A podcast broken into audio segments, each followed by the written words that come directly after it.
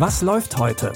Online- und Videostreams, TV-Programm und Dokus. Empfohlen vom Podcast Radio Detektor FM.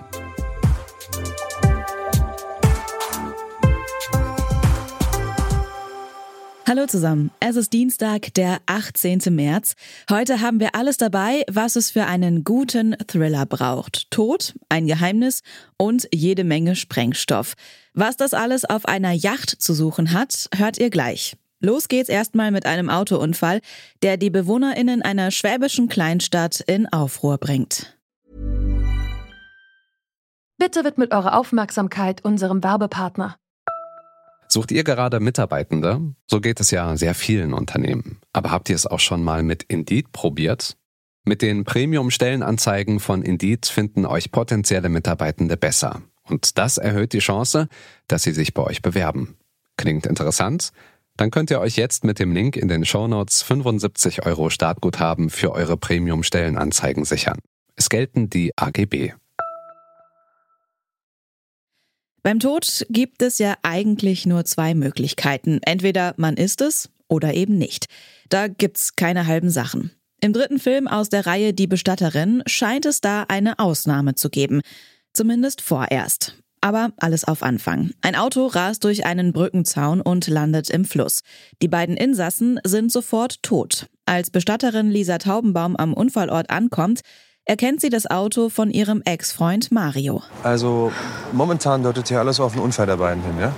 Sie saßen im Wagen, waren angeschnallt, kamen wahrscheinlich aus Weilersbach. Und dann haben sie da oben kurz vor der Brücke einen Baum gestreift und sind abgestürzt. Aber Hinweise auf eine dritte Person gibt's nicht, Lisa. Bis auf die Tatsache, dass das Auto hier einer dritten Person gehört, nämlich Mario Godemann. Und er würde niemals sein Auto verleihen. Der lässt nicht mal jemand an Steuer, wenn er daneben sitzt. Bitte hör mir mal zu. Mario muss noch irgendwo sein, ihr müsst den Fluss absuchen. Kommissar Thomas Zellinger macht schnell klar, wer hier die Ermittlungen leitet. Aber Lisa soll Recht behalten, denn kurze Zeit später taucht Mario wieder auf, quicklebendig. Allerdings will er über die betreffende Nacht kein Wort verlieren. Den Film Die Bestatterin zweieinhalb Tote findet ihr ab heute in der ARD-Mediathek.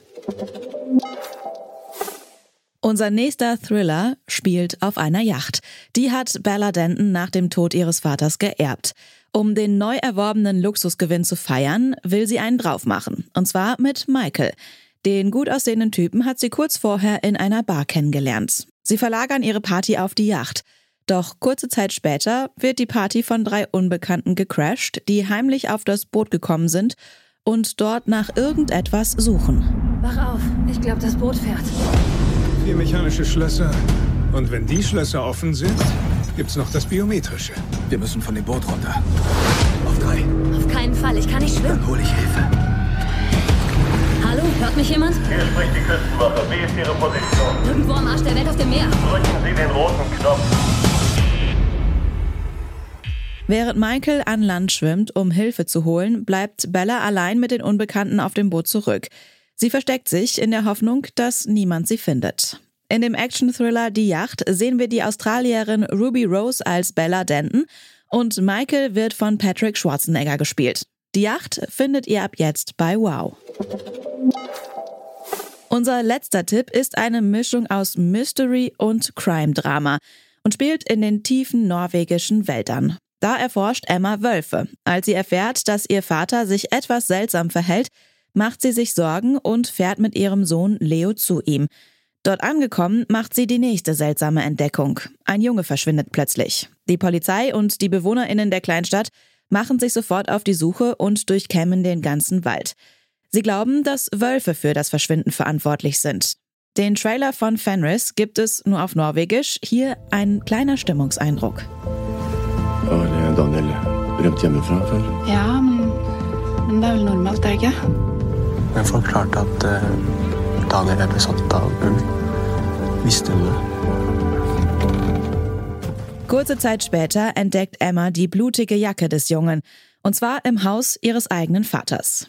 Ida Ilsebruch, die ihr schon aus norwegischen Produktionen wie Weihnachten zu Hause kennen könnt, spielt Emma. Streamen könnt ihr Fenris ab jetzt bei Magenta TV. Das war's mit unseren Streaming-Tipps für heute. Wenn ihr keine Folge verpassen wollt, dann folgt oder abonniert diesen Podcast in der App eures Vertrauens.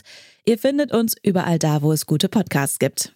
Tim Schmutzler hat diese Folge produziert und Sarah Marie Plikat hat die Tipps rausgesucht. Ich bin Anja Bolle, sage Tschüss und bis zum nächsten Mal. Wir hören uns. Was läuft heute? Online- und Videostreams, TV-Programm und Dokus. Empfohlen vom Podcast Radio Detektor FM.